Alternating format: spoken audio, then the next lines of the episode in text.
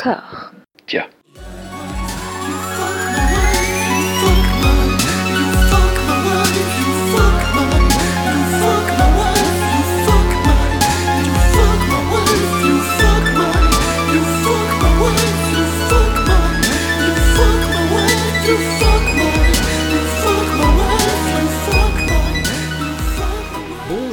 toutes et à tous dans Robert Anyways, le podcast qui s'en revient à l'intégralité de la filmographie de Robert De Niro comme un Marines retourne au domicile familial après un tour en Irak pour découvrir que tout a changé en son absence. Les rideaux du salon, la disposition de la commode Louis XII héritée de son grand-père nazi, son fils Jonathan désormais âgé de 12 ans de plus que lui, sa femme à présent prénommée Marie-Jeanne, le régime politique de son pays dont il a défendu la bannière beaucoup trop étoilée à bord d'un porte-avions de plaisance couleur chair. Robert bouge, Robert fluctue comme un pays sud-américain sous influence de la CIA, Robert n'est que Robert n'est que chaloupe. Dans les deux derniers épisodes, nous évoquions la versatilité légendaire de Robert, son aisance un peu putesque à passer du rôle de voyou à celui de flic. Nous allons cette fois-ci nous attaquer au registre ingrat de la comédie dramatique compassée, au travers de pas moins de six longs métrages au gré desquels nous poursuivons notre ponçage intensif de la décennie 90. Nous flottons tous ensemble dans le grand paradoxe robertal, à la fois dans le dur et dans le ventre mou. Max, est-ce que ton séjour à Hong Kong t'a fait découvrir une autre facette de Robert? Non, j'y ai pas du tout pensé, je l'ai oublié, j'ai mangé du riz là comme je suis en train de faire en ce moment. Mhm. Et, Très très euh, bon bruitage de et baguette. j'ai- Ouais. Non, c'est c'est- ouais, c'est une fourchette. Excusez-moi, je suis quand même pas. euh, Et si bah tu vois, je m'y suis laissé Ouais. prendre. Voilà. C'est une sens rien, ça, ça. Oh, non, Ah, non, voilà. non, non, non,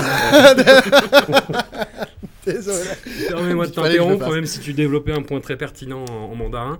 Euh, non, mais oui, voilà, j'ai commencé à mater avant ces vacances. Là, on revient, j'ai regardé l'autre moitié, tout s'est bousculé. J'ai fait un sandwich de Robert en fait. Hong Kong, c'est ça. C'est un sandwich. J'ai du Robert avant, du Robert après. Sandwich de Robert au Hong Kong. Très bien. Et du coup, j'ai pas été très, euh, très attentif, très, euh, très, très à fond là-dedans, quoi. C'est, euh, ça va pas être évident. C'est une remise en jambe, on va pas se mentir. Voilà, Voilà. exactement. Anouk, tu nous as avoué des crises de manque de Robert. Est-ce qu'on doit se sentir coupable Vous faites ce que vous voulez. Moi, j'ai vécu euh, trois semaines horribles. Me faites plus jamais ça. Je sais même pas comment on va faire quand on va arriver en 2000, euh, enfin après la sortie du, du Scorsese euh, à l'automne. Euh, non, c'était horrible. Ça me fait peur sur euh, sur la suite quand ça va s'arrêter. Je pense que je supporterai pas. Oh, mais on passera à autre chose. Ce sera, ce sera autre chose. Mais, mais ce sera plus Bobby. Ce sera plus Bobby. Ça y est, je Ouais, l'aime mais il y aura- mon Bobby maintenant. Il y aura toujours pire. Il y aura toujours pire. Mmh. hein. Il y aura toujours, euh, euh, pardon, ou mieux. pardon. Enfin, Mathieu, l'optimiste de la bande, comment euh, as-tu géré l'absence, le vide laissé par Robert dans ta vie? J'ai pu faire euh, tous les trucs que j'avais à faire dans ma maison, en fait, des trucs que je repoussais depuis six mois. Et du coup, j'ai enfin pu euh, accomplir tous les trucs que j'avais à faire. Donc, ma, ma vie est à jour. ma filmographie de Robert, un peu moins. D'accord. Voilà. Bon bah écoutez, on va démarrer au pas de course avec Frankenstein de Kenneth Branagh, un film en date de 1994, un temps où le réalisateur n'avait pas encore vendu son boule à Marvel ou aux ayants droit d'Agatha Christie, un temps où il pesait dans le game avec ses grosses adaptations de Shakespeare, où il osait des trucs pas possibles comme le polar fantastique Dead Again, que j'adorais adolescent et que j'ai revu il y a pas longtemps, et fatch, qu'est-ce que ça a vieilli, et fatch, qu'est-ce que j'avais mauvais goût à 11 ans quand même. Frankenstein fut à l'époque son plus gros projet, et bordel, qu'est-ce que ça se voit dans sa façon de filmer tout en mouvement ample, en plan séquence virevoltant, en composition de cadre de ces scènes de réanimation, où il se filme torse nu en sueur d'exaltation pour son propre génie. Robert y joue un manant de mauvaise vie, puis la créature de Frankenstein de mauvaise vie également. Mathieu, est-ce que tu, tu es ce que j'aurais envie d'appeler une Branagh bitch? Ah, absolument pas. euh, exemple, si tu me passes l'expression. Ouais. Euh, Autant j'avais trouvé son adaptation de Thor qui était, et qui était, pas- elle était pas si mal. Autant, autant là, cette adaptation de Frankenstein, c'est- c'est- c'est- c'est- je l'avais jamais vu en fait. Je, je l'avais toujours raté étant enfant, euh, alors que ça semblait alléchant. parce que, euh, une, une- on était en pleine période post- post-Dracula, on, a- on y reviendra, mais et que, et que Robert De Niro qui joue la créature, tu dis ah ça peut être bien quand même et tout. Et en fait là, je l'ai vu bah, pour la première fois et c'est une catastrophe. C'est- chaud. Enfin, enfin c'est pas une catastrophe, mais mais c'est quand même assez indigeste en fait. C'est-à-dire que enfin, la mise en scène de, de Branagh, est, elle est particulièrement tournoyante, virevoltante, val- valsante, on va dire, et au final, bah, ça, ça met le tournis, mais pas dans le bon sens, quoi. C'est-à-dire qu'on n'est pas, on n'est pas enivré, on a juste la gerbe, quoi.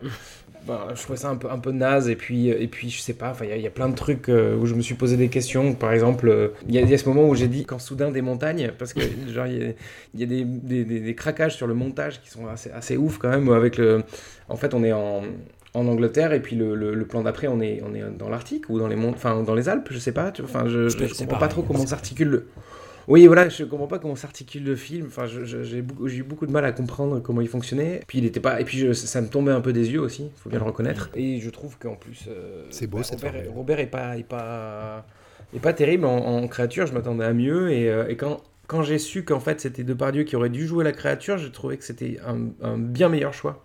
Donc j'étais encore plus déçu de voir Robert en créature. Evil! You're evil! Evil! You're the ones deserve to die! God will punish you! He'll punish you! God will punish you! Comme toujours, la première à, s'atteler à l'ouvrage euh, robertesque, c'est euh, Anouk, qui a posté euh, assez vite dans, le film de discussion des, captures d'écran de Robert en créature, et je me suis dit, oulala, oh oui, merde, c'est vrai. J'avais oublié, moi je l'avais pas revu depuis le cinéma, et oulala, ça, ça, ça a fait très mal. Anouk, puis Max, si éventuellement, est-ce qu'on est-ce qu'on peut parler aussi de, de John Cleese, qui, Ah, mais oui. voilà, qui a des fausses son- dents, et son qui a un faux menton. Et sa prothèse de nez, ouais. Ouais. En fait, moi, ça fait pas. Vas-y, vas-y, Anouk, je t'en prie. Non, mais non, justement, j'allais dire que j'aurais du mal à en parler puisque je ne l'avais pas reconnu. Mais Moi non plus, voilà. je l'ai pas du tout vu. Je te laisse faire, Max. Ah bah alors j'en parle, oui, mais en fait ça fait partie de... Ah oui, juste avant de commencer, j'ai- j'aimerais bien, est-ce que ce serait possible en post-prod qu'on rajoute des bruits d'éclairs à chaque fois que quelqu'un... ce, serait, ce- serait vraiment hyper cool. Je trouve vraiment... c'est Frankenstein, moi je vous laisse vous démerder après, mais ça me ferait vraiment plaisir. cri de la créature. oui, bah tu choisis, mais moi les bruits d'éclairs ce serait cool. Je suis d'accord avec Mathieu, excusez-moi. C'est que dès le début, j'ai trouvé euh, que ça sonnait faux, que c'était assez mal joué. euh. Mm. Dès le début, on arrive dans le décor de cette grande maison là, avec des, des murs euh, interminables et un grand escalier bleu comme ça. Mm. Et, et je me suis dit, ça sonne faux. Et en fait, c'est euh, euh, comment dire, c'est Kenneth Branagh qui importe en fait le, le théâtre en fait dans, Ouais. dans sa mise en scène, d'où le- les, les décors un petit peu euh, grandiloquents, bizarres et le surjeu aussi. Mm. Et, euh, et justement, alors le fait de rajouter John Cleese à cette équation, c'est-à-dire qu'on est dans le surjeu, dans le n'importe quoi, on rajoute John Cleese qui a Monty Python avec des fausses dents. Euh, donc tu sais, ça fait un, un- un sand- oui, encore un sandwich, mais au caca quoi cette fois. Tu dis, et là hein. tu, tu, tu peux pas accrocher, tu peux pas y croire. Et, euh, et ensuite dans la, ouais, dans la foulée, comme dit Mathieu, il y a une mise en scène que j'ai trouvé effectivement très euh, virevoltante, hystérique. Je trouvais ça quand il fait l'expérience, qui se met torse poil et qui court, par, qui court partout là, tu te dis Ouais. qu'est-ce qui se passe? Calme-toi quoi. Enfin tu dis qu'est-ce que c'est le message?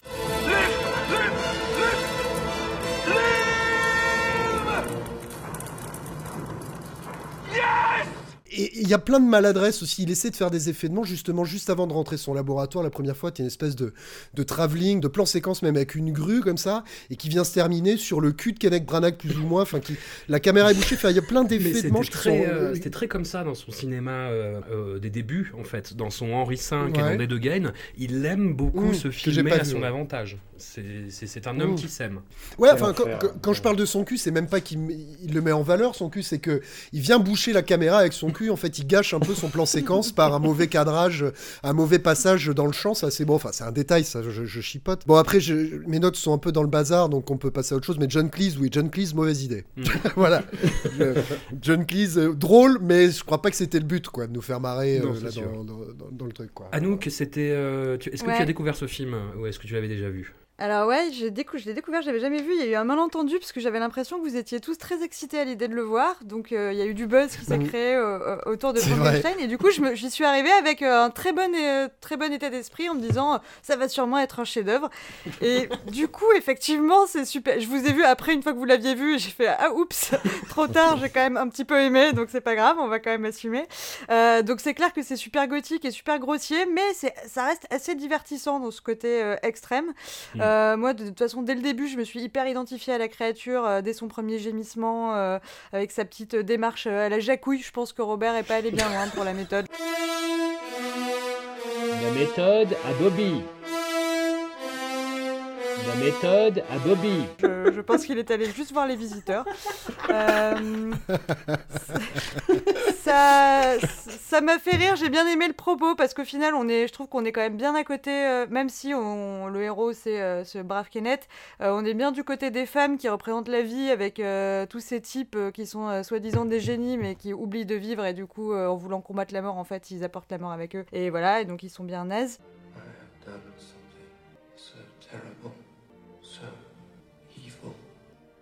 Frightened if I tell you the truth, I will lose you.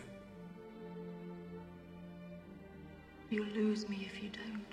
J'ai beaucoup aimé l'ami du docteur euh, Ouais. qui euh, est un peu nul en anatomie. euh, il est très drôle et je me suis dit que ça ferait un meilleur parti pour euh, Helena Bonham Carter que son propre frère parce que c'est dégoûtant. Et puis après, bon, il y a des choses qu'on peut tirer comme ça. donc le, la nuit, puisque finalement elle arrive à le convaincre, à convaincre le héros de, de l'épouser et de pouvoir baiser enfin parce que ça fait un moment qu'ils attendent. Et là, Robert joue de la flutine, il me semble, là, parce que ça fait longtemps que j'ai vu le film. Et je, En étant je- pas synchro, d'ailleurs, c'est un- symbole de, de la- de l'impuissance euh, de Kenneth. Et euh, finalement, du coup, de, de la Parce qu'il joue, virilité. parce qu'il joue du pipeau. Symbole de riz. Ouais. Ça nous rappelle aussi les, les incels, les involuntary euh, celibates, puisque euh, voilà, il tient à tout prix à ce qu'on lui crée, euh, lui, lui- on lui Oui. fasse une fiancée parce qu'il mérite une fiancée et que oui, c'est très triste d'être tout seul, mais du coup, il y a un peu tout ce délire là aussi. Donc au final, euh, je peux pas dire que je me suis pas un peu amusée devant ce truc, même Mm. si c'est Euh, je- effectivement un peu boursouflé. Comme. Je suis je suis d'a- je suis d'accord avec Anouk, j'ajouterai trois petits trucs que j'ai notés. Euh, qui avait euh, Tom Yules, ça c'est cool, de Amadeus. Bah oui, l'ami Euh, dont parlait Anouk, justement. L'ami. Ouais. Ah oui, excusez-moi, j'étais en train de relire mes notes, excuse-moi, donc euh, on coupera ça alors, j'ai honte. non, pas de souci, pas de souci. Euh, non, Qu'est-ce que j'ai mis euh, euh, J'ai dit ça ressemble à un épisode de Buffy, je sais pas pourquoi j'ai pensé ça, c'était avant les vacances. Et après j'ai écrit blague ultime, c'est décousu, ce qui est un comble pour Frankenstein. Ah, Bon, oui. voilà, Pas mal. excellent. Et oh non nul. Et, euh, et il lui arrache le cœur, trois points d'exclamation. Ça c'était pas mal, je crois. Il y a un arrachement de cœur qui est assez bien fait. Hmm. Quand il arrache le cœur à, la- à la copine de Frankenstein, c'est ça, non? Ouais. Euh, Bah, sa oui, meuf, ça, en fait, ouais. du coup. crois. Ouais, sa ouais. meuf, ouais ouais. Ah, et la- Bonham Carter. et la ouais. scène est plutôt, plutôt gore et bien vue. Après, voilà, ce que j'ai mis, c'est que l'histoire, quand même, euh, fonctionne parce qu'il y a le côté. euh, Enfin, tu t'apitoies toujours quand une meute s'en prend à quelqu'un et la créature, voilà, qui est prise pour cible, ça, ça, moi, ça me touche toujours. Donc, il y a ce côté qui est agréable dans le film.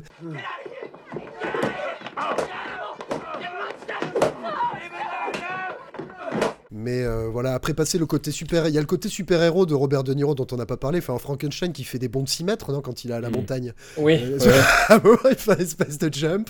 C'est là. Enfin bon, voilà, je, je- c'est décousu quoi. Même Mais mon- oui, c'est vrai que la, la critique, foule, la, fou- la foule l'accuse de- d'avoir le choléra et de, de- de- alors que juste il est moche en fait. Genre, Donc la Oui. foule va le lyncher parce que parce qu'ils ont peur qu'il amène le choléra. Un petit mot de Franck Darabon qui est le, le scénariste original Ah oui. qui a dit de ce film, c'est le meilleur script que j'ai jamais écrit et le pire film que j'ai jamais vu. Ouais. Apparemment, Kenneth, Kenneth a, a mis un petit peu de sa, sa- de sa sauce dans le film et du coup euh, Franck Darabont a dit non c'est bon c'est pas c'est pas à moi ça. Je- je Non, mais visiblement. Kenneth a. Enfin, en gros, le film a généré tellement de- énormément de frustration et le dénominateur commun de, de cette frustration, c'est Kenneth Branagh, puisque donc il y a eu Darabont qui a souffert. Coppola aussi qui devait réaliser le film, enfin, parce qu'il était dans, dans- dans son délire. Enfin, après Ouais, Dracula, il voulait relancer les, les Universal Monsters et en fait, et ben, ça. Voilà, il, s'est, il, s'est ju- il a juste basculé sur la prod et euh, il a mis Branagh euh, dans la chaise de, réalisateur et en fait, euh, après, il a, il a regretté carrément le son choix. Il a même descendu le film devant la presse, en fait, Coppola, son propre film produit, en disant que, que, Branagh faisait n'importe quoi, en fait. Donc il a vraiment foutu un bordel pas possible, puis, il a, puis il a réécrit je sais pas combien de scènes. Euh, notamment, il a notamment rajouté la scène où en fait il, euh, la scène où il, où il ranime euh, Helena Bonham Carter. Elle était pas, elle figure pas dans le, dans le bouquin, elle figure pas dans les, dans les précédents films. Ouais. Donc c'est lui qui a rajouté ça euh, pour le kiff. Voilà. Alors que ça ajoute pas grand chose, on va pas se mentir hein, sur cette, euh, voilà, c'était- pas non plus nécessaire, mais euh, voilà, il se trouve que Kenneth a, a fait un peu n'importe quoi. Et pour, Ouais, c'est un peu euh, maladroit quoi. ouais. Mm. voilà, et pour rebondir sur les justement la, donc sur la, la maladresse justement de, de Kenneth Branagh, je trouve que on parlait des, on parlait des influences, on parlait des, des références, etc. Et je trouve que il y, a une- y a une sorte de dans, dans l'outrance et dans le dans la mise en scène un peu un peu dingue, un peu un peu hystérique comme tu disais Max, je trouve qu'il y a un côté Ken Russell, Mm. mais très très très maladroit, Ouais. très mal fait. Euh, genre, je, enfin, je, je veux faire comme Ken Russell, mais je suis clairement pas Ken Russell, donc je sais pas ce que je fais. C'est Ken Ed Branagh. Mm. Voilà, excellent. Ah, qu'est-ce qu'il est fort Ouais, c'est toi qui es fort, c'est toi. Arrête. Léchons-nous le cul, léchons-nous le cul. Avec grand plaisir. On ne mollit pas justement avec les 100 et une nuits de Simon Cinéma d'Agnès Varda. On s'enfonce, on On s'enfonce. s'enfonce. Un film tourné pour le centenaire du cinématographe où Robert ne fait que passer en toute fin de film en gondole Ouais, alors- avec euh, Catherine Deneuve. Oui. Non, mais il faudrait se mettre d'accord. Est-ce que on est obligé de se taper des caméos comme ça? Tout un film pour un caméo Oui, On l'a fait euh, au début, je sais, dans les années 60, mais là, on est au-dessus de ça. euh, bah, on, en débattra après, mais euh, moi, Ouais. j'étais même pour euh, faire les, les doublages de dessins animés, mais on, on en reparlera après. Ah ouais. Ouais. Ah, ça me plaît bien. Donc avant de voir Robert au bout d'une heure vingt de film, si je me rappelle bien, il faut s'imaginer une sorte de version autoriste du film Cinéman de Yann Moix, avec pour figure de proue branlante le pauvre Michel Piccoli dans le rôle titre.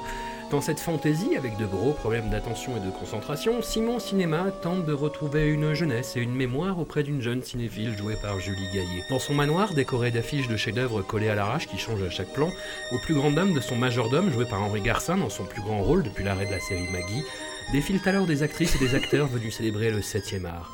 Anouk, si le cinéma devait impérativement porter un prénom, lequel lui donnerais-tu? Est-ce que ce serait Simon ou un autre? Je sais pas, Jean-Baptiste Cinéma. Euh, le, le mien, j'en profite puisqu'il y a Anouk Aimé dans, euh, dans ce film. Ok. Euh, commençons par le positif, parce qu'effectivement, ce film est très gênant, le malaise était, est immense, mais il y a Ouais. quand même du positif. Et euh, Mathieu Demy et Emmanuel Salinger sont, euh, font partie de mes nombreux crushs euh, d'adolescentes. Crushs d'adolescents qui perdurent jusqu'à aujourd'hui, et donc ça fait toujours plaisir de voir un film avec euh, Mathieu Demy et Emmanuel Salinger jeunes. Emmanuel Salinger euh, au top de sa forme, en full Étienne Dao, il joue de la nuque comme ça, c'est merveilleux. Euh, donc voilà, ça c'était ça, c'était chouette. Il paraît qu'il a fait trois cures de trois ans et trois mois dans un monastère bouddhiste et qu'il en a eu marre du silence et de pas de femme. C'est Marco, Il l'a dit à Bob. Il va faire un tabac. Bouddha, tout ça, c'est à la mode.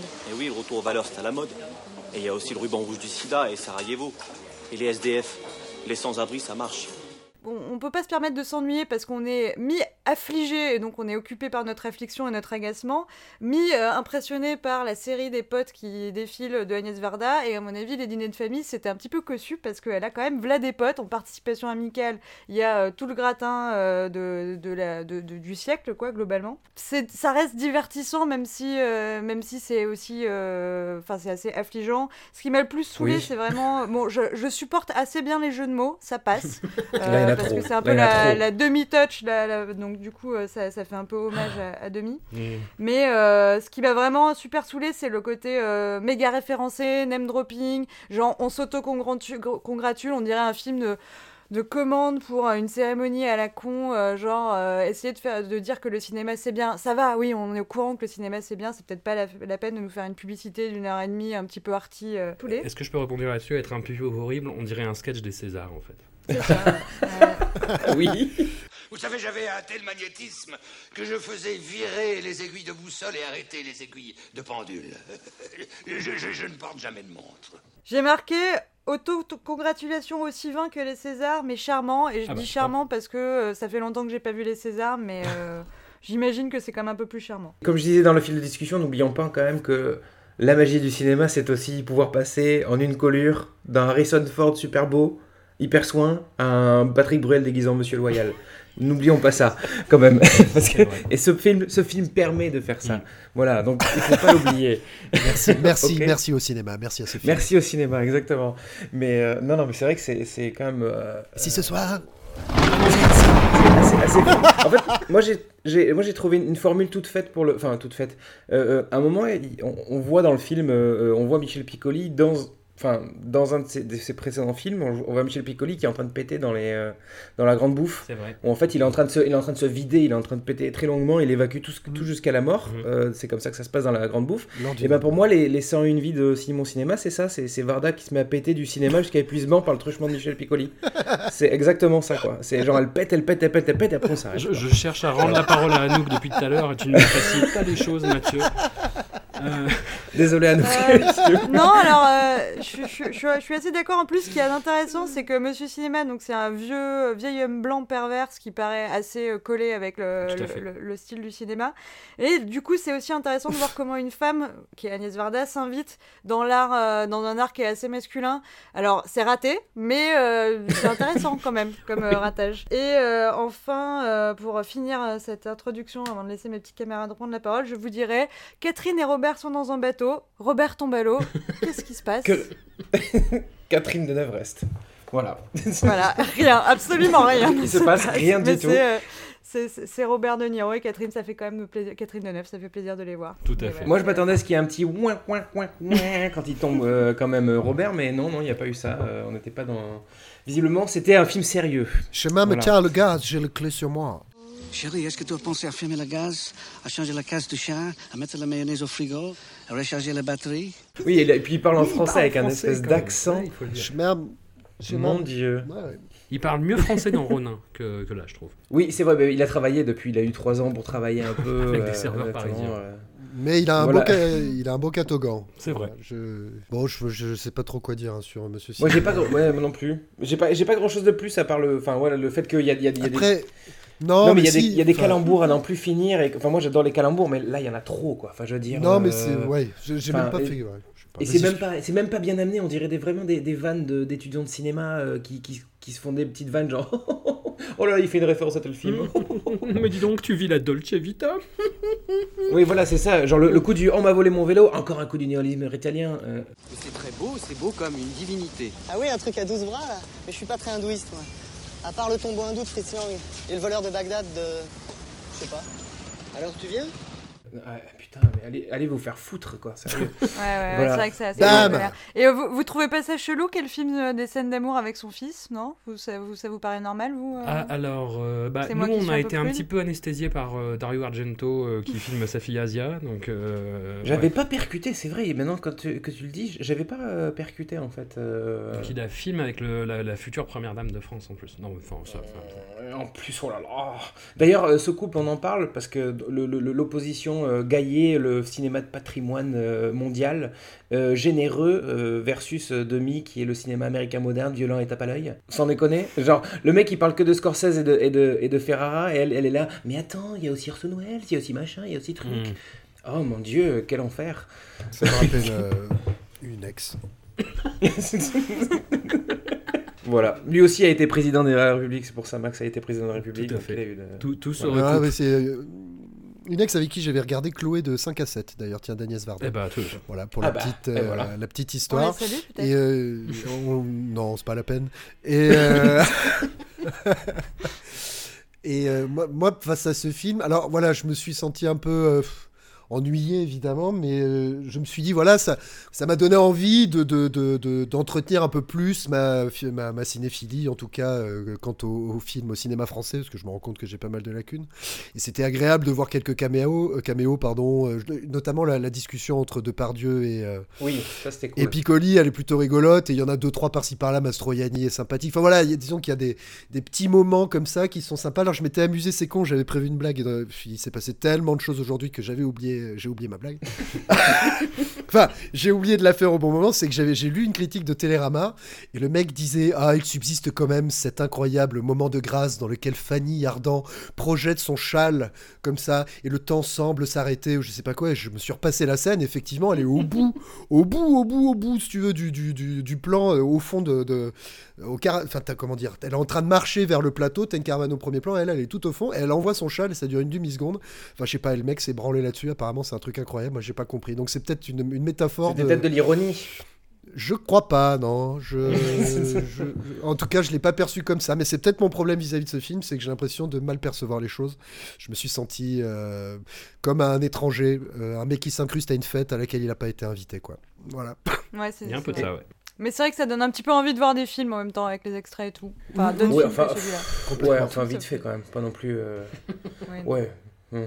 Mais euh, moi je pensais que c'était un film commissionné pour le coup, parce que je me disais euh, pourquoi on irait produire un truc pareil? En fait non, c'est une, c'est une déclaration d'amour de Varda au cinéma, c'est ça? Mhm. c'est, on lui a pas, Personne lui a demandé de le Et le faire. cinéma, il a fait. Mhm, C'est- produit par France 3 et ça se sent. Oui, aussi, c'est vrai, oui, oui. euh, FR3, hein, France Région 3. Belle mort. Un prout, c'est plus original qu'un pétard.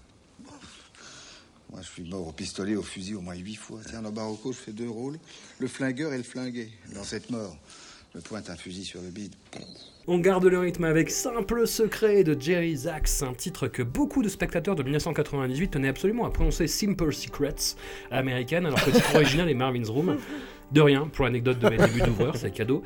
L'une des deux réalisations de Jerry Zaks pour le cinéma, l'adaptation d'une pièce de théâtre de Scott McPherson dont la morale pourrait être ne vous embrouillez pas avec votre famille, vous pourriez toujours avoir besoin d'une transplantation. Pour porter ce message d'espoir, un casting assez dingue puisque les deux sœurs au cœur du film sont jouées par Meryl Streep et Diane Keaton, Leonardo DiCaprio campe un petit filou de Yoplait, on y croise en outre le toujours super Dale Daya, que j'aime beaucoup, la future présidente des Oui. États-Unis Cynthia Nixon ou encore character actress Margot Martindale.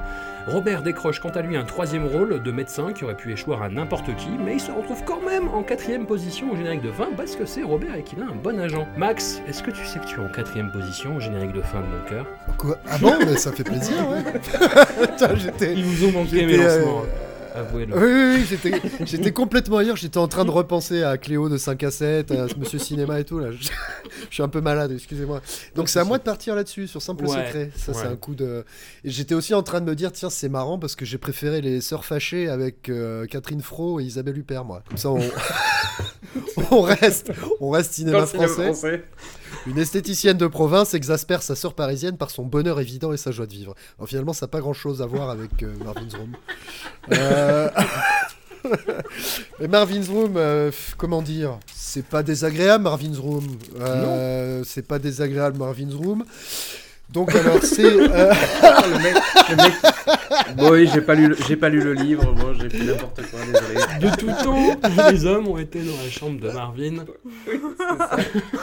Donc, non, alors effectivement, donc c'est l'histoire de Meryl Streep qui. euh, Attendez, mais laissez-moi faire, laissez-moi faire. Bon, c'est Meryl Streep, lui le bon, temps, de- le temps d'ouvrir la page Wikipédia pour pouvoir lire le... non, non, non, non, non, c'est l'histoire de Meryl Streep qui vient d'avoir un diplôme en, cosmé, en cosmétique, cosmétologie. Voilà, qui est un peu, comment dire, une, une, une femme forte, indépendante, un peu trailer park, un peu euh, white trash, on va dire, et qui vit avec son fils qui, lui, est encore plus white trash vu qu'il brûle des maisons, là, en l'occurrence sa propre maison, ce qui est pas très malin parce qu'il a, un da- il a des daddy issues. Et en fait, cette Meryl Streep va être amenée à devoir rejoindre sa sœur Diane Keaton, donc qui est a priori atteinte euh, d'une leucémie, et ses sœurs ne se sont pas vues depuis 20 ans. Donc la rencontre est sympathique. Je sais pas, c'est pas. Ça m'a un peu mis, mis de côté. Encore une fois, ce film, j'ai pas été passionné par leur relation. Je trouvais que ça manquait un petit peu de de piquant, de rythme. euh. Ah, J'avais lu encore quelque chose, c'est que ah ben justement il y a eu ah non c'était qu'une nomination, c'était très film Oscar. Enfin, C'est-à-dire on Mm. fait un film pour euh, voilà avec un super casting qui joue bien sur une thématique un petit peu tire larme, mais pas trop quand même avec des bons sentiments parce qu'à la fin on va à Disneyland et, euh, et on met un- tout ça une espèce de petite patine là que, que Brian de Palma a mis aussi dans, euh, dans certains films notamment le, le, le- le Cain, l'histoire de l'esprit de Cain là. Mm. J'oublie toujours le nom cette patine un peu feu de l'amour là. Comment ça s'appelle? Ah, je sais pas, mais oui, c'est vrai qu'il y, avait- il y a ça en fait. ouais, ouais. C'est un truc un très téléfilm. J'ai- beaucoup aimé, euh, c'est le truc qui m'a un petit peu réveillé du film. Alors, Anouk, euh, tu, tu, tu le défendras tout à l'heure. Mais euh, c'est quand Diane Keaton a un malaise à Disneyland, il y a des gens qui se penchent sur elle et c'est en caméra subjective. Là, il y a, Dian- il y a Dingo euh, qui vient dans Oui, le plan. ça c'est très J'ai oui. beaucoup aimé. Ça c'était très drôle. Et c'est Dingo d'ailleurs qui l'amène dans la dans une chambre pour qu'elle se repose. Uh, Goofy. Goofy? Yeah. Goofy carried me to Mickey's house? Yeah. C'est bien que ce personnage soit réhabilité un petit peu. Dingo Ouais. Ouais, bah, C'est lui qui aurait mérité l'Oscar finalement pour ce caméo. Non mais voilà, c'est sympathique sans plus. Moi, je, je me suis pas senti concerné par, euh, par leur histoire en fait. Leur intimité me m'intéressait pas plus que ça, donc j'ai eu du mal à rentrer dans le film. Du coup, j'ai du mal à en parler. Désolé, c'est pas. euh, Non, mais c'est moi qui. Super qui- journée. Qui, qui mal. Non, mais en plus, oui, je, je, voulais- voulais Tu m'as super bien lancé, tel, un, tel une petite personne. Ouais, pour le coup, c'est vrai que c'est vraiment un film de, un film d'acteur quoi. Enfin, c'est le, le, truc qui est fait pour euh, mettre plein d'acteurs connus, euh, enfin connus en tout cas talentueux, euh, Mm. les foutre tous à la suite euh, dans, dans, la- dans, la- dans le film sans, sans qu'on ait véritablement de, de personnages vraiment bien écrits, mais tout, tout se base sur le jeu et, et tout se base sur la, la relation entre Meryl Streep et, et Diane Keaton et, et, et aussi le, le, le, le jeu du père en fait qui, bon, qui joue pas beaucoup mais qui, qui, fait, qui livre une bonne prestation je trouve.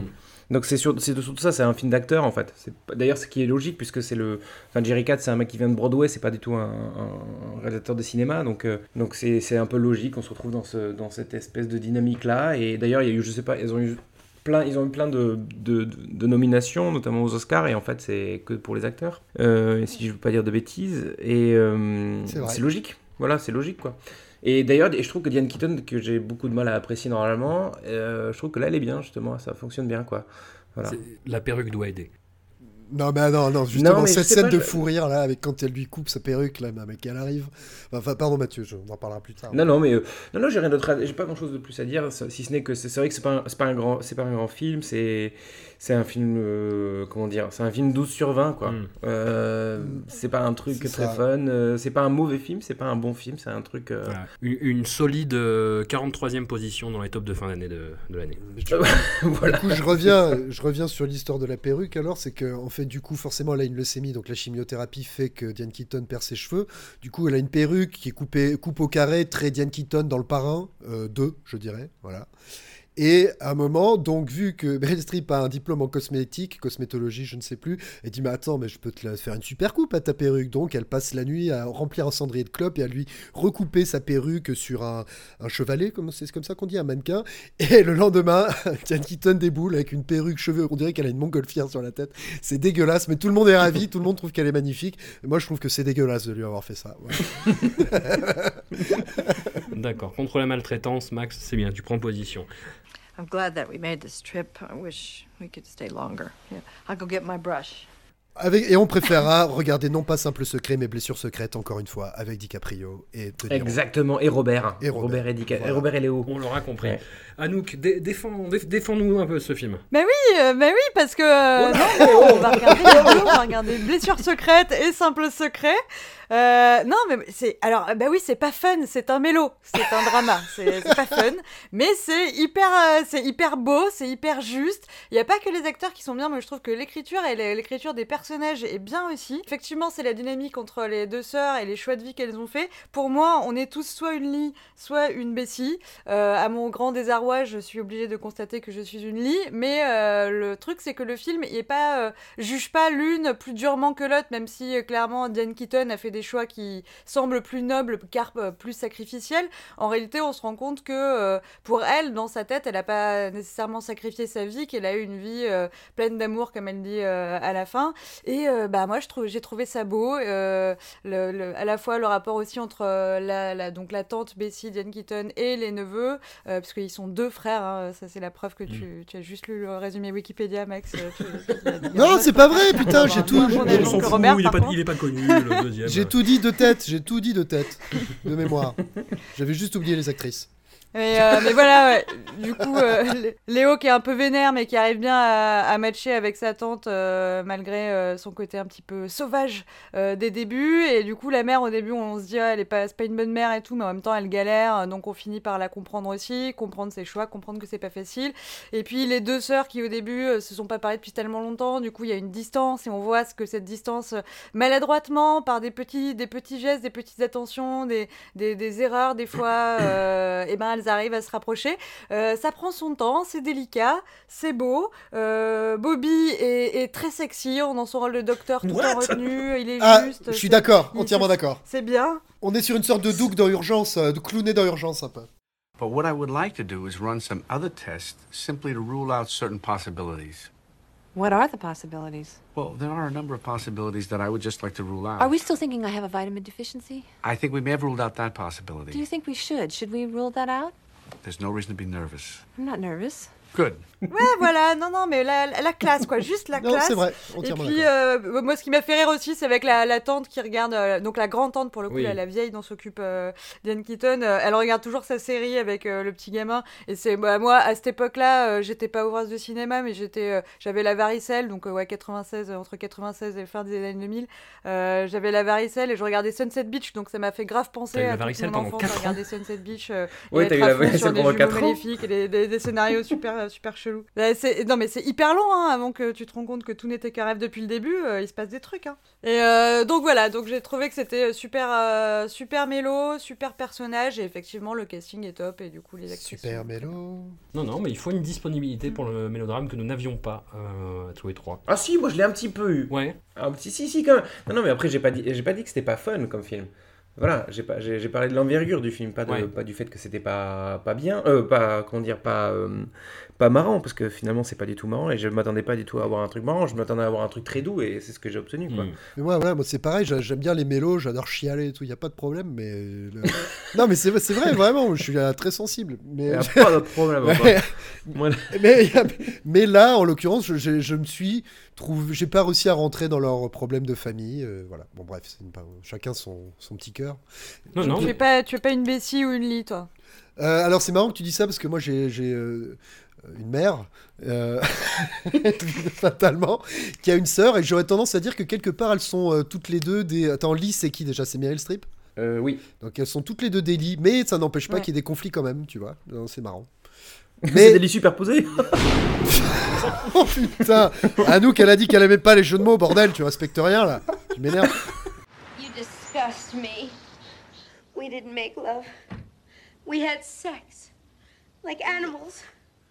Like pets. Pas le temps de niaiser avec des hommes d'influence de Barry Levinson, une énorme farce dans laquelle un conseiller politique joué par Robert et un producteur hollywoodien joué par Dustin Hoffman tentent de détourner l'attention d'un scandale sexuel présidentiel en créant de toutes pièces un conflit avec l'Albanie. Un décalque un peu grossier de la plus grosse tâche de la mandature de Bill Clinton, trois petits points, si ce n'est que l'affaire Monica Lewinsky n'a éclaté qu'après la sortie du film, qui s'est donc vu taxé de visionnaire. Le comble pour cette pantalonnade qui n'apparaît aujourd'hui avec le poids des encres encore plus massif qu'elle n'était déjà à l'époque. Anouk, toi qui es une observatrice assidue de la vie politique américaine, que tu scrutes avec amertume et vitriol, qu'as-tu pensé de cette satire? Je, je suis partie avec euh, plein d'énergie, j'étais à fond dans le film et puis petit à petit, Ouais. j'ai dans mes notes on voit que ça fait baisser comme ça et je- jusqu'à une chute euh, pas totale mais où concrètement il m'a épuisé et il a fini par me prendre un rebrousse-poil et ce, alors que je démarrais en le trouvant euh, super euh, badass, euh, vraiment cool comme, euh, comme, comme délire, à la fin j'étais euh, plutôt agacée euh, comme on peut l'être avec comment il s'appelle ce con avec avec Sorkin euh, mais en, en- en moins subtil ce qui est quand même pas la con très haut. Du coup, euh, il y a un côté très compl- complotiste en fait dans ce film qui à la fois, euh, je pense sur des trucs ça peut être intéressant, mais euh, assez vite on se rend compte que c'était pas le- leur objectif était pas de faire dans le réalisme, c'était vraiment comme tu dis une satire. mais bon, Dustin Hoffman est très marrant. Robert De Mm. Niro, j'ai marqué Michael Stuhlbarg Energy. Je sais pas si vous avez, si ça se prononce comme ça et Un si peu, vous ouais. l'avez senti. Ouais. We can't afford a war. We're not gonna have a war. We're gonna have the appearance of a war. We cannot afford the appearance of a war. What'll it cost? But they would find out. Who's gonna find out? The, The American people? Exactly. Who's gonna tell them? Huh? What'd they find out about the Gulf War? One video of one bomb falls down a chimney, blows up the building. The building could have been made out of Legos. Du coup, euh, c'est, j'ai marqué moyen réaliste mais fun. Euh, bah déjà, comme d'habitude, dans ce, moi j'adore cette décennie-là parce que je reconnais tous les acteurs. Jumanji, Donc il y a euh. Anne Heche qui, euh, sur le coup, à chaque fois que je vois Anne Heche, ça me fait plaisir et à la fin, à chaque fois que je, la- je finis de la voir, je me dis mais en fait je la supporte pas. je sais pas pourquoi ça me fait plaisir alors qu'elle est super agaçante, qu'elle a des milliards de tics.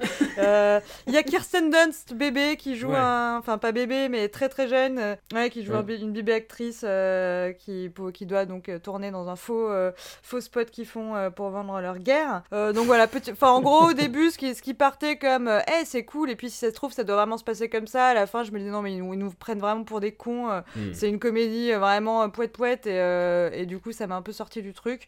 Après je, peux, je me suis quand même amusée du coup globalement donc euh, Mm. voilà. Je sais pas si vous êtes euh, friands, Ouais. euh, Max Ouais. et Mathieu, de, justement de comédie euh, politique américaine ou, ou quoi. Est-ce que le film vous a parlé ou est-ce que vous avez trouvé ça euh, relou comme nous, les justes? Pas du- moi, pas du tout. C'est un truc, ça m'intéresse pas du tout. Ouais. Euh, déjà, je trouve déjà, si quelqu'un faisait ça sur la, la politique française, j'en aurais rien à foutre. Donc, un pays qui me concerne pas du tout, je, suis encore, je me sens encore moins touché. Mm. Donc, euh, vous- voir tous ces gens s'agiter, euh, Ah, ah, ah, il faut sauver, enfin, faut sauver le président, entre guillemets. Moi, ça me, ça me tombe des bras. Et, euh, et puis, euh, enfin, ouais, à la limite, si tu veux sauver le président, euh, sauve-le avec Air Force One et avec des flingues, tu vois. Euh, voilà, fais- tu vois, ou, ou alors le, le président il se sauve lui-même contre des terroristes, quoi. Euh, voilà, pas con. c'est comme ça que ça marrant. se passe. Euh, non, mais bon, après, euh, encore une fois, désolé, je vais encore dire la même chose, c'est un petit film de rien de tout. Et d'ailleurs, c'est c'est logique, parce qu'en fait, j'ai découvert que le film avait été tourné entre deux scènes de Sphère, qui est donc l'autre film que faisait Barry Levinson, qui était lui était euh, beaucoup plus euh, important, avec un plus gros budget, avec de, la, production, etc. Et en fait, ils avaient un, un gap de 28 jours. Et en fait, Barry Levinson s'est dit, bah, pendant ces 28 jours, on va faire un autre film. Et du coup, ils ont tourné le film en 28 jours, quoi. Et je trouve que ça se sent, euh, qu'il faut aller vite, euh, faut que ça aille vite devant, les, devant, les, devant la caméra comme derrière. Euh, faut que ça, tu vois, faut que ça, hop, hop, hop, hop, hop, faut que ça y aille et que, et au finalement, enfin, final, ça, ça semble un petit peu, un petit peu bâclé, je trouve. C'est légèrement bâclé comme film. Moi, je me retrouve pas dans cette histoire. En plus, je trouve que ça va très très vite pour finalement euh, pas grand chose. Alors, certes, c'est censé être euh, empoulé, c'est censé être euh, hy- hypertrophié parce que c'est une satire, mais bon, je trouve, enfin. Ouais, mais c'est too much. À partir du, euh, ouais, à partir du moment où il y a la chanson euh, We Are the World. euh, qui est Oui, avec Willie Nelson, oui. Nelson, ouais, je me suis dit, oh putain, ça. Ouais. Puis ça dure en plus, Mais, hein, ils, font euh, durer, ils sont contents de leur truc. Hein.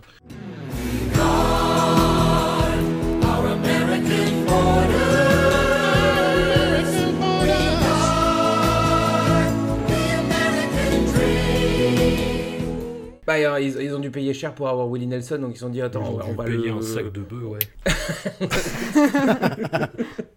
non, mais ils se sont dit, on l'a, tant qu'à faire, autant le rentabiliser à fond le Willy, tu Mm. vois. et, euh, et, sûr. mais bon, voilà, enfin, du coup, ça, ça c'est 20, moi ça m'intéresse pas, quoi. Enfin, je, Il y, a- il y a deux films hollywoodiens un petit peu clinquants sur le, le mandat Clinton. Il y a celui-là et il y a euh, Primary Primary Colors. Tu- dont tu avais déjà parlé, Max. Ouais. Non, c'était moi qui l'avais mentionné pour dire que justement, je confondais toujours Primary Colors et, et des hommes d'influence, en fait.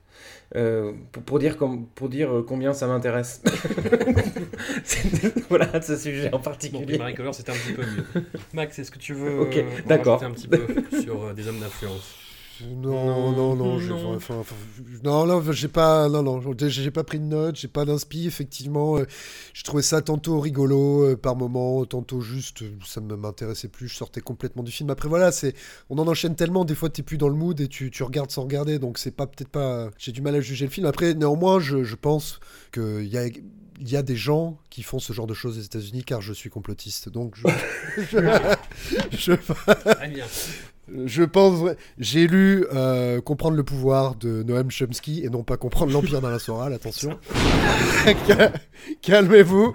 Non, mais et c'est quand sûr, on la lit ce du choc de quand on lit ce genre de choses, on se rend compte que non mais après je trouve que c'est bien c'est un miroir grossissant de certaines magouilles qui à mon avis ont existé ont existé doivent doivent exister et de, de, de ce point de vue là c'est rigolo alors effectivement que que le gouvernement aille faire appel à, un- à un grand ponte euh, du show business pour mettre en scène une guerre une mascarade ça c'est on- ça confine un peu au, au délire euh, kubrickien euh, qui a mis en scène euh, l'alunissement d'Apollo 11, etc. Ouais. Mais, mais bon, il doit y avoir des, des ficelles comme ça où je pense que c'est un, un truc qui a été traité par la suite dans, euh, dans House of Cards. Quoi. Enfin, Oh quand, on a, quand on a envie d'endormir un peu la- les masses, on, leur- on crée, quand on a envie de. euh, quand ah putain, un Ah Ça je, je suis malade, excusez-moi. Un, un scandale chasse l'autre, quoi. Tu Ouais, vois ce que ça. je veux dire Mais- Donc, euh, Et ça, c'est un truc qui est valable pour tout, tout et n'importe quoi. Mais Donc, c'est ce qu'a- bon, après. euh, C'est ce qu'avait essayé de faire Clinton, justement, euh, quand il y a eu l'affaire Oui, oui. il a lâché des missiles sur le Soudan et l'Afghanistan. Exactement. Mais ça, Non mais c'est ça, je crois que ouais, j'avais envie, j'avais envie de voir un film qui aurait pu être aussi un peu une comédie, mais plus subtil sur des choses qui pourraient, euh, qui, qui seraient crédibles.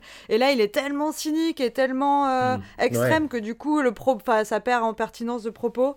On peut euh, peut-être euh, dire vite fait qu'il y a eu une bataille autour de, des crédits de- d'écriture et on se demande vraiment pourquoi une fois qu'on a vu le film. hein, C'était peut-être pas la peine de vous battre à la limite, peut-être pour pas être de, au générique, mais et voilà. Donc il y a eu plusieurs, euh, plusieurs personnes qui ont euh, mis leur, euh, la main à la pâte à partir du matériel d'origine. We did a good job. That's our rule. You know you can't save the world. All you can do is try. Et c'est également euh, la deuxième collaboration entre Bobby et Barry Levinson euh, en deux ans, Mm. puisqu'ils avaient fait Sleepers en- qui sort en 96, et du coup ils enchaînent avec, euh, avec des hommes d'influence. Productif le Bobby, productif le Barry. C'est vrai que Dustin Hoffman est drôle et, et quand même euh, De Niro avec son petit nœud papy, il est drôle aussi. Ah, le Bob, le Bob de Bobby. Il a le Bob de Bobby et il a une Chris, il a une Christophe, n'importe quoi. Il a une écharpe comme Christophe Ouais. Barbier, c'est ça que je veux dire. c'est ce que j'allais euh, rajouter tout à l'heure quand t'as dit euh, Michael Stuhlbarg Energy, mi-Michael Stuhlbarg, mi-Christophe Barbier quand même. Mimi Christophe Barbier. très très bien. Mais on a fait le tour Ouais. là. hein. Ouais. Complètement. Je crois. plusieurs fois en plus. Quand, on arrive au point, au point Barbier là, c'est que c'est qu'on Ouais, est ouais. bon là. On a fait Soral, on a fait Chomsky, on a fait Barbier, c'est bon. On, on- on On a, enchaîne. on a fait. Allez hop. Inutile de marchander, on enchaîne avec De grandes espérances d'Alfonso Cuaron, le deuxième long métrage hollywoodien du réalisateur mexicain, une adaptation moderne du roman de Charles Dickens et surtout le, récit du harcèlement aux limites du supportable de ce pauvre Ivan Hawke par cet infâme dévergondé de Gwyneth Paltrow.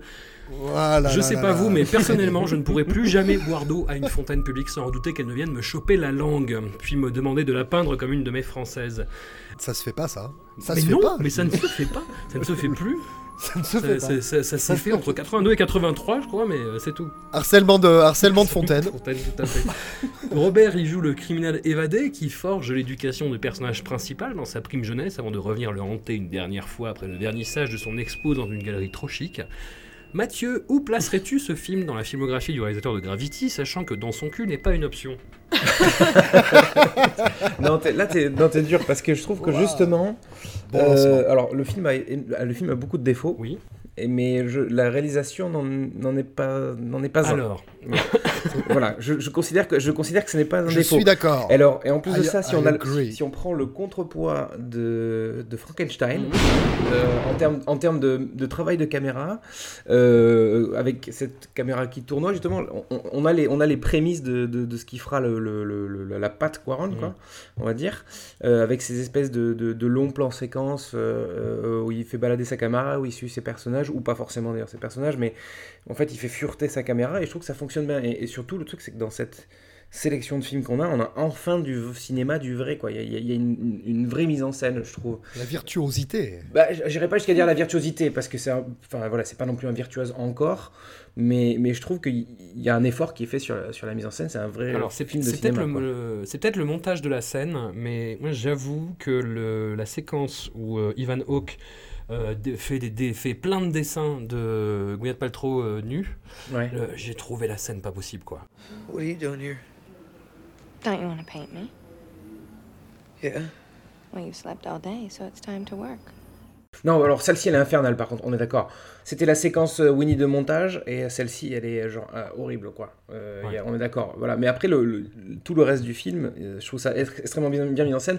Toute la scène d'intro avec euh, le gamin qui dessine les trucs qu'il voit passer dans l'eau et avec euh, même si c'est complètement irréaliste parce qu'un mec Mm. peut pas rester euh, sous l'eau euh, pendant euh, 15 minutes quoique on verra avec le film avec le film qui suit, on verra qu'on peut mais voilà.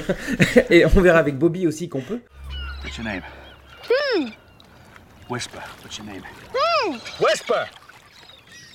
Euh, et je trouve que c'est bien en fait la façon dont le, le Lustig sort de l'eau quand euh, Ethan Ouais. Hawke enfant est en train de peindre ses trucs, en train de dessiner ses trucs. Je trouve ça hyper bien fait, c'est très euh, conte moderne en fait. Euh, alors après j'ai pas j'ai pas lu le, le livre de Charles Dickens, j'imagine que c'est un peu dans le même état d'esprit, que c'est c'est un- une sorte de, de conte en fait, un, un conte réaliste, je sais pas. Et donc du coup je, je trouve que ça, ça collait bien. Alors après oui c'est vrai que voilà c'est un film de 98 donc euh, on est en plein milieu dans les années 90. euh, On est dans la période euh, Cruelle Intention, la période euh, euh, merde euh, Wild Things, comment il s'appelle déjà euh, Sex Crime. euh, voilà, Sex Crimes, et on sent qu'il y a, il y a- ça galère quand même pas mal sur. Enfin, c'est quand même assez ringard par moment, quoi. Voilà. Ouais. Voilà, euh, la scène, la scène par exemple où il va, euh, où il va parler à Gwyneth Paltrow euh, euh, euh, en lui déclarant sa flamme, bon, ah, c'est très 98. You don't have to be embarrassed by me anymore. I'm rich. Isn't that what you wanted? Huh? Isn't it great? Are we happy now? Mais la, mu- la musique aussi n'est pas là pour arranger les choses non plus. Oui, voilà, bah, Tori Amos, oui, elle était. elle Qui est, était- très- elle- qui est elle- tellement 98, Tori Amos. C'est ça, voilà. Tori- Qu'une année, Exactement. 98. Donc c'est c'est ça. Très Coupe du Monde. voilà, mais bon, a- après, si t'enlèves tous ces petits trucs euh, euh, qui sont finalement que des, que des, des, des- c'est du menu fretin compa- comparé à- Mhm. à, ce qu'on, ce qu'on va avoir euh, euh, sur, euh, enfin, sur le- la globalité du film, quoi. Voilà, et bon, et aussi, bon, cette coupe de cheveux et la Hawke, c'est pas possible, quoi. Enfin, genre, faut faire quelque chose. Ah, il, il ressemble à un Oui, Kiki. c'est- Ça, c'est quand il est euh, jeune. il a les oreilles qui le coupe au bol. Ou Alex Ouais, Kidd Alex aussi. Alex Kidd à Kidd sur Master System. Alex. Sauf qu'il a, il a pas un gros poids. Mais ouais, ouais, il ressemble vraiment à un Kiki. Ouais.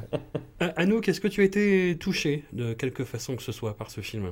Euh, ouais, euh, Alors je suis un peu gênée parce que euh, l'émission s'appelle euh, Robert Anyways. Je vous l'ai dit, je l'aime mon Bobby, mais Ah ouais, encore son un caméo, son- là. Ouais. Son personnage qui me qui m'intéresse le moins. Enfin que je vois pas ce qu'il a. En fait, moi, euh, devant ce film, je me dis, euh, faites une rom-com, les gars, faites pas un conte moderne. J'en ai rien à foutre des contes modernes. Je veux voir euh, Gwyneth Paltrow euh, l'échouiller euh, le museau d'Ethan Hawke, ça me va très bien. Les deux sont très mignons. Allons-y carrément, franchement là-dedans. Et qu'est-ce que vous me mettez ce personnage euh, de, de, de, de, de mec en cavale qui en fait après il a de la thune, il enfile en secret à Ethan Hawke tellement en secret qu'une fois que tu l'as déjà, ouais mais bon. Oh, on s'en fout. Le, bouc- le bouquin est paru à la fin du, du, du 19e, ça va, Max. Niveau spoiler, on est bon. Ok, pardon. mais non, mais c'est, c'est- c'est- ce qui m'a saoulé en fait, c'est que du coup, le film euh, te- te- t'insiste bien au cas où t'es pas compris que c'est bi- bien Bobby qui est gentil euh, dans l'histoire. Et Mm. du coup, je me suis dit, mais en fait, si on enlève son. Bon, si on enlève le, le perso, il y a plus vraiment de thunes, mais euh, du coup, il y a plus vraiment. euh, je- j'entends bien, mais c'est- faut- du coup, il a, il a pas vraiment d'intérêt pour moi. Sinon, euh, ouais, ben, je- en fait, j'étais tellement. euh, fascinée par euh, euh, Gwyneth, euh, comme la caméra qui est fascinée par Gwyneth, et, euh, et euh, touchée par Ethan, que j'ai oublié de prendre des notes sur ce film, donc euh, je, je n'en sais pas plus. J'ai juste trouvé ça mignon. D'accord, d'accord.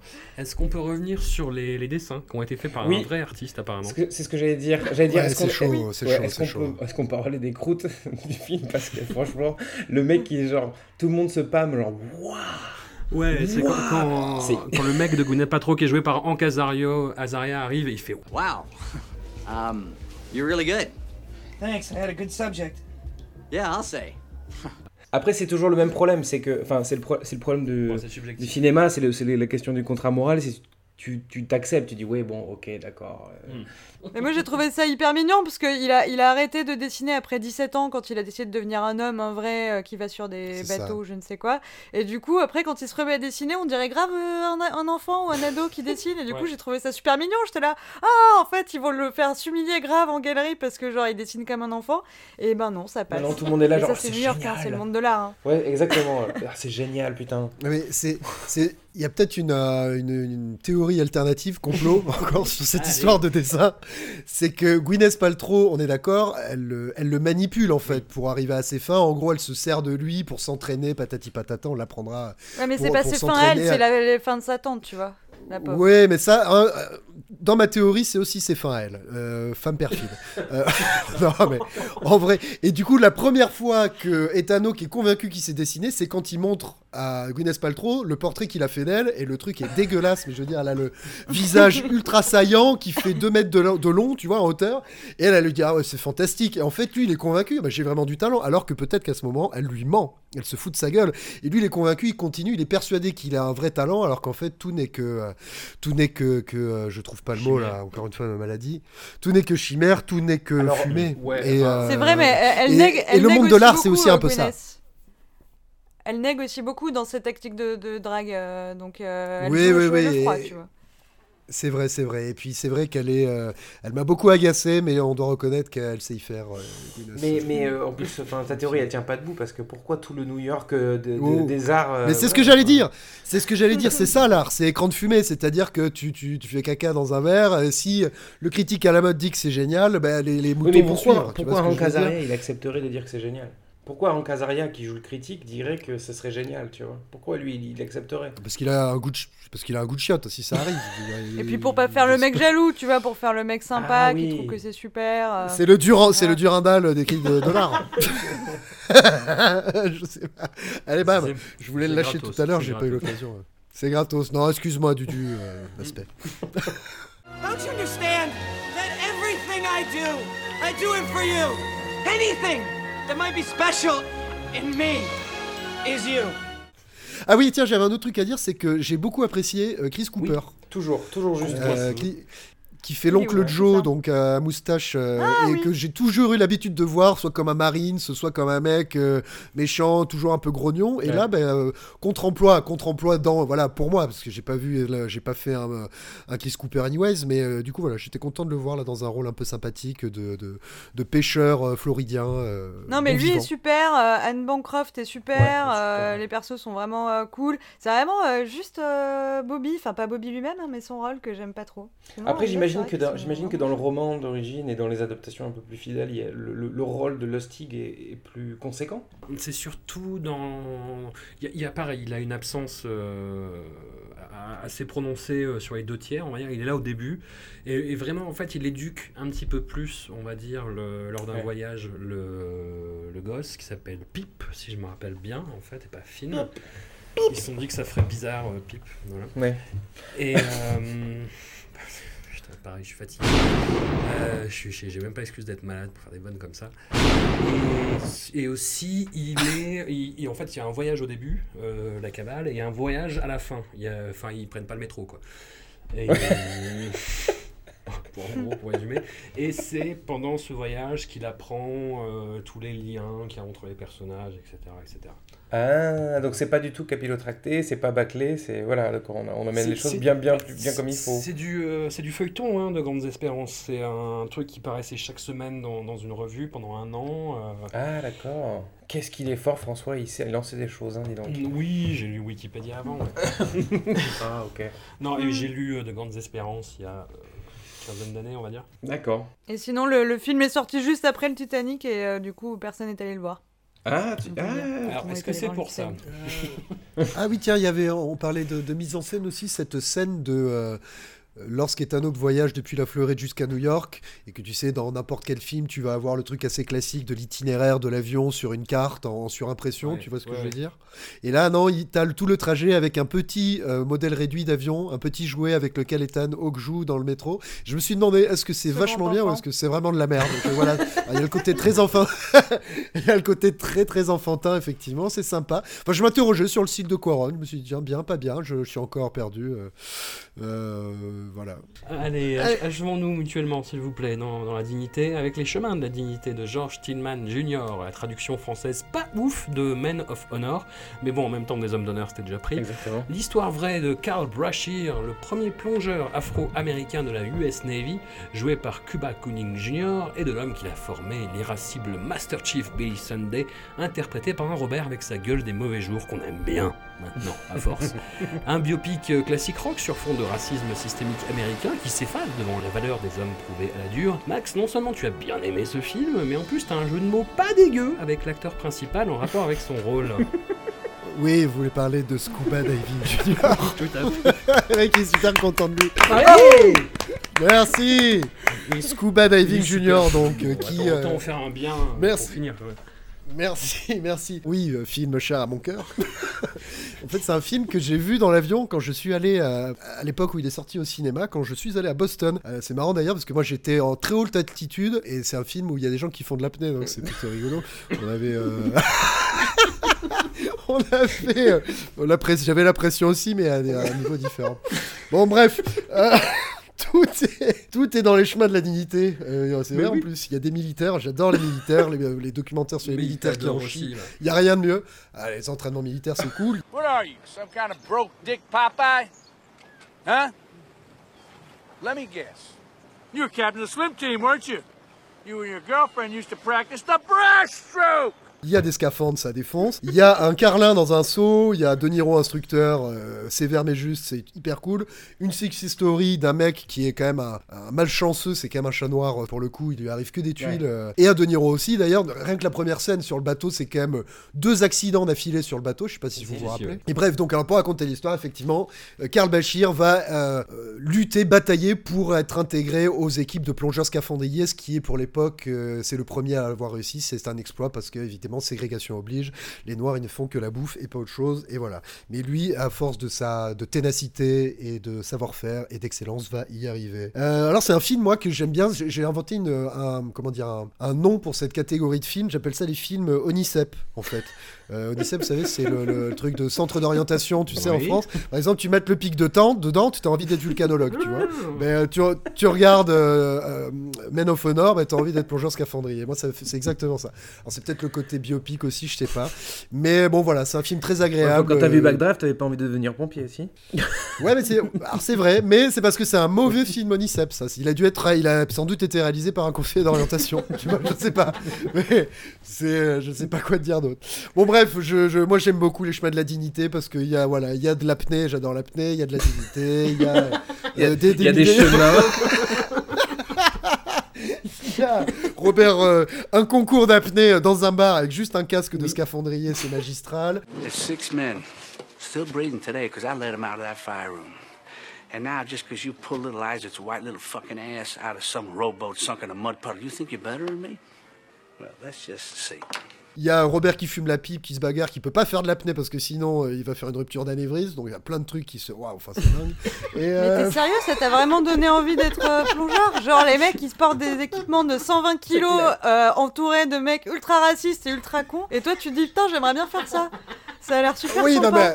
mais, non, mais j'ai pas genre envie à de le tout faire à moment cette mon époque. tuyau peut s'en- peut s- peut s'entortiller et je peux ne plus avoir d'oxygène. Ça a l'air vraiment génial quoi. Mais- Ah ben, il faut faire confiance à son assistant. Mais j'avais pas, attends, j'ai pas envie de le faire à cette époque. Non, mais après, voilà, c'est militaire. Alors, militaire, déjà, c'est pas facile, facile. Militaire pendant la ségrégation, là, c'est, tu touches le fond, c'est le cas de le dire. Bref, non, oui, si, ça me donne envie, mais euh, maintenant, aujourd'hui, quoi. Ah, j'avais, je vais te renseigner, c'était quoi Qu'est-ce que tu peux faire déjà C'est plongeur des mineurs. Ce qui doit être assez Ouais, dangereux. oui. euh, Mais au moins, si ça Ah, explose, j'ai ça réussi fait- à déminer, entortillé. Enfin bref, dans film sympa, années 50, euh, pas pour le coup, euh, je veux dire techniquement, cinématographiquement, il n'y a pas grand chose de foufou si je me Non, rappelle bien, mais euh, c'est un bon, un- c'est voilà un bon biopic classique avec euh, un mec qui en veut et qui défonce tout et qui euh, et ça fait plaisir, il y a quoi. Allez. Rideau, bonne nuit. je suis malade. Ciao. Excellent bilan. Anouk, euh, à, à défaut de susciter une vocation chez toi, est-ce que le film a- t'a t'a touché d'une quelque Ah manière? Eh oui. Non Non, il m'a grave énervé alors que j'étais de tellement bonne humeur pour cette session Ah, euh, comme pour les dernières. Et là, euh, là non. Là, c'est c'est non. Alors, je peux pas dire que je me suis pas amusée euh, pendant. euh, c'est- je sais pas, ça dure combien? 8 ans? Euh, je, en fait, bon, j'étais avec eux plus ou moins. Alors moi, j'ai peur de l'eau, hein, j'ai peur de mettre la tête sous l'eau, donc Ah bah c'était voilà. un peu un cauchemar le pitch euh, et de leur, leurs activités effectivement. C'est le- on va dire que le, le détail qui m'a vraiment euh, rendu barjot, qui m'a énervé, qui m'a retourné contre le film, C'est euh, donc ce brave euh, déjà Cuba Gooding Jr. Bon, euh, j'ai j'ai vu Boys in the Hood cette semaine. Arrêtez de lui faire jouer des adolescents. Il est né, il avait 40 ans ce mec. Donc arrêtez de lui faire jouer des mecs de 17 ans, 20 ans. Personne n'y croit. Bon, je suis pas très sensible au, au charisme de Cuba Gooding Jr. Mais j'accepte. Je serre les dents. Je, Mhm. comme un bon petit soldat, moi aussi, j'y vais. Et euh, à un moment, il se trouve une, copine, une meuf euh, sympa à la bibliothèque à New York euh, qui accepte de l'aider euh, à étudier parce que c'est pas un mec très scolaire. Bah, ils sortent ensemble, ils vont se marier, c'est super. Et à un moment, euh, quand ils s'engueulent pour la première fois, elle lui dit. Parce que lui, donc voilà, il rêve d'être plongeur, euh, où je rappelle qu'il il s'agit surtout de couler au fond de l'eau et de ramener des cadavres la plupart du temps, hein, ce qui n'est pas non plus euh, l'activité la plus utile du monde. La meuf étudie pour être docteur. Encore une fois, on est en période de ségrégation. C'est une femme noire euh, qui veut être docteur, hein, donc c'est pas rien. Elle lui dit Mes rêves sont plus petits que les tiens. You're not doing this for him or for me. This is about you. It's always been about you. Admit it, Carl. At least give me that much. Et ça, ça m'a énervé, mais grave. Genre, la meuf, elle va être docteur, c'est mille fois plus utile qu'un plongeur de merde. du coup, euh, ça m'a grave Wow.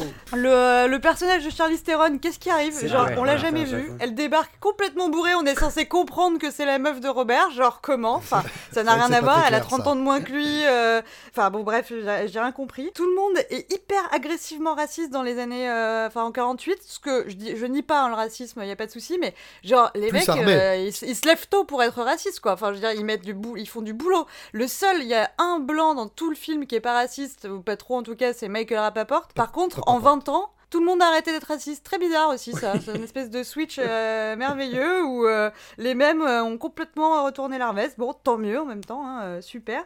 The United States Navy proudly reinstates Senior Chief and Diver Carl Brashear to full active duty.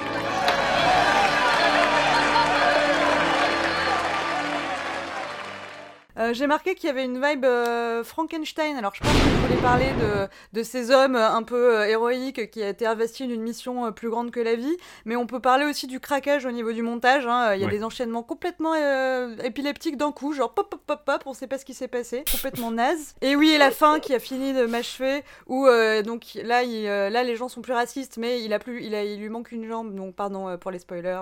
faites un petit. un orage pour prévenir qu'il y a des spoilers. De Frankenstein. Donc il essaye de plaider sa cause comme quoi il peut euh, continuer à plonger euh, dans l'armée qu'il faut pas qu'il arrête parce que sinon sa vie n'a plus de sens alors même qu'il a une femme et des enfants qui lui supplient et qui le supplient régulièrement d'arrêter de bosser et de rester un peu à la maison. Déjà il dit la phrase l'armée est encore de, fait de plein de traditions, des bonnes et des mauvaises que j'ai tous connues. Notre plus grande tradition, c'est l'honneur. Mais l'honneur, c'est une valeur, c'est pas une tradition. Ça veut rien dire ce que tu racontes, mec. Ça me saoule. Et euh, après, il regarde sa fa- il a un regard pour sa famille où il, re- il voit sa femme qui vient de lui dire, si. Tu, si tu insistes, je te quitte parce que euh, j'en peux plus. euh, à chaque fois, j'ai peur pour toi et tout. Donc arrête de bosser. tu peux prendre ta retraite. On est bien. Et il regarde sa femme au tribunal. Et là, il, il ose, ce bâtard, il ose dire Ma famille a fait des sacrifices. Du coup, laissez-moi rebosser. Ouais. Et la, et la meuf, elle dit rien, genre elle applaudit, elle est émue en mode oui, oui, laissez-le rebosser. Non, meuf, t'as fait des sacrifices justement pour qu'il arrête de bosser. Et du coup, ça m'a méga énervé. Eh ben, Donc c'est bien voilà, la je preuve. suis- À, à la fois, bien- j'ai fun, mais. euh, mais C'est bien la preuve qu'elle aurait pas pu être docteur. Tu vois, du coup. Parce que c'est pas très logique pour elle. Voilà. Hein You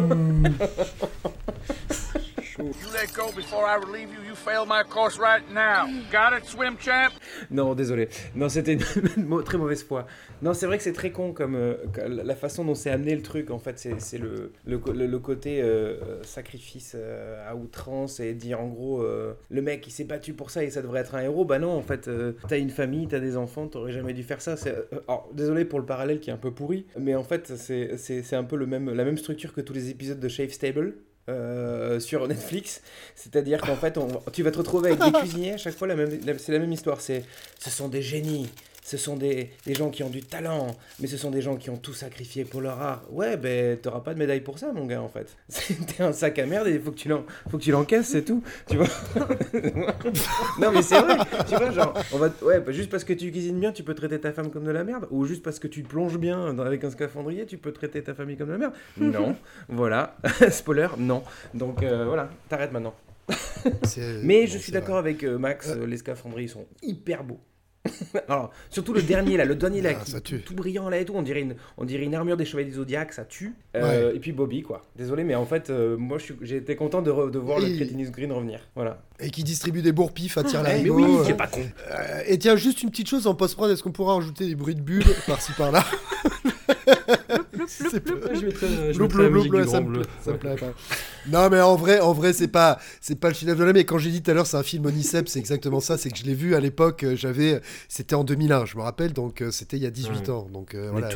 J'avais 15 tomber, ans. Il fallait que je me trouve un métier. Bon, bah voilà, Et rappelle-nous ce que tu fais aujourd'hui, euh, Max Chômeur. Il a vu un film sur le chômage, du coup. J'ai vu The Big Lebowski et là je suis en peignoir. Tranquillou. Non, non, mais je, je suis techniquement, je suis censé être monteur, mais tu vois, j'ai même pas remarqué, c'est pour, pour te dire, j'ai même pas remarqué les défaillances.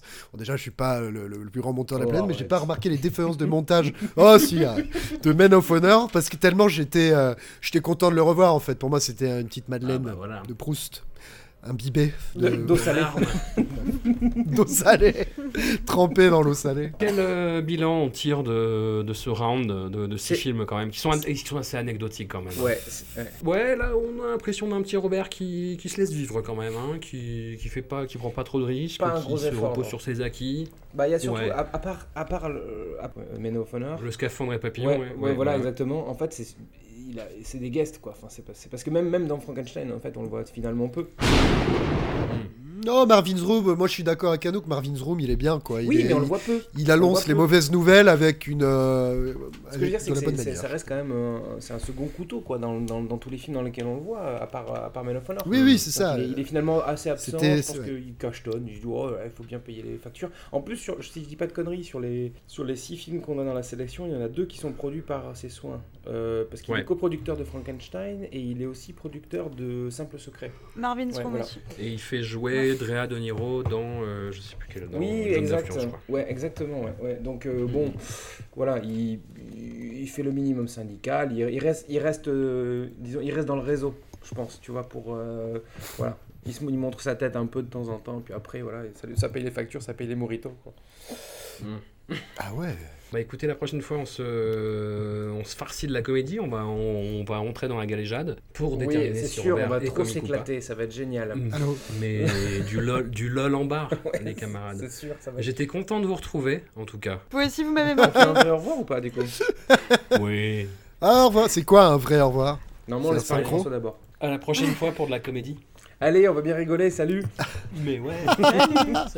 Au revoir. thank you.